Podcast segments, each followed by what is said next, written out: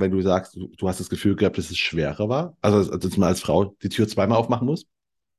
Ich war ja nie ein Mann in meinem Leben, also ich kann das nicht sagen. Ich war nie ein Mann und Jugend in der Branche ähm, irgendwie, aber ähm, wir haben ja nun mal nachweislich eine geringere Frauenquote ne, in der Branche. Und ähm, das, ja, das war schon damals so, das habe ich schon so empfunden. Aber das, weil, das kann man, ich frage ja immer nur Frauen eine Frage, ne? das habe ich ja vorhin auch gerade im Vorgespräch gesagt, das passt aber jetzt gerade so gut, deswegen warten wir nicht bis zum Ende.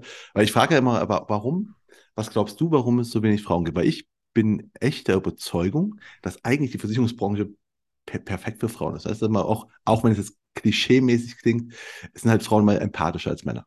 Ne? Ja. Kann man wahrscheinlich sagen. Und Frauen sind auch risikobewusster als Männer, würde ich jetzt mal behaupten.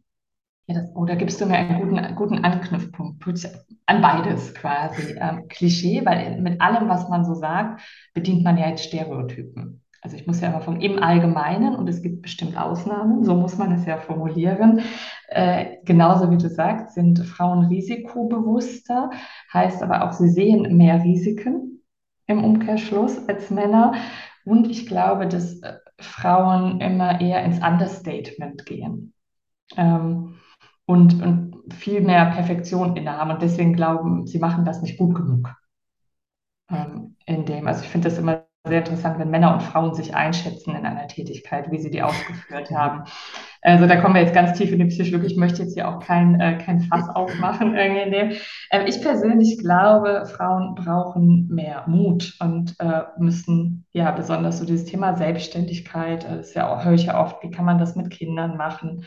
Ähm, wo ich, wo ich immer so sage, einfach machen. Ne? Also da kommt der Samurai in mir wieder raus einfach mal entscheiden und machen, weil ähm, alles andere bietet dir heutzutage auch nicht mehr so viel mehr Sicherheit. Das sind alles nur gefühlte Sicherheiten. Und ähm, das wäre so das. Und ich glaube aber, das ist ein Grund. Ne? Also wir Frauen kriegen aktueller Stand in der Welt nach wie vor die Kinder und ähm, ne, haben so, so als das. Und ich glaube halt einfach, ähm, die möchten immer allem gerecht werden und allem zu äh, 100 Prozent. Und das ist halt schwierig.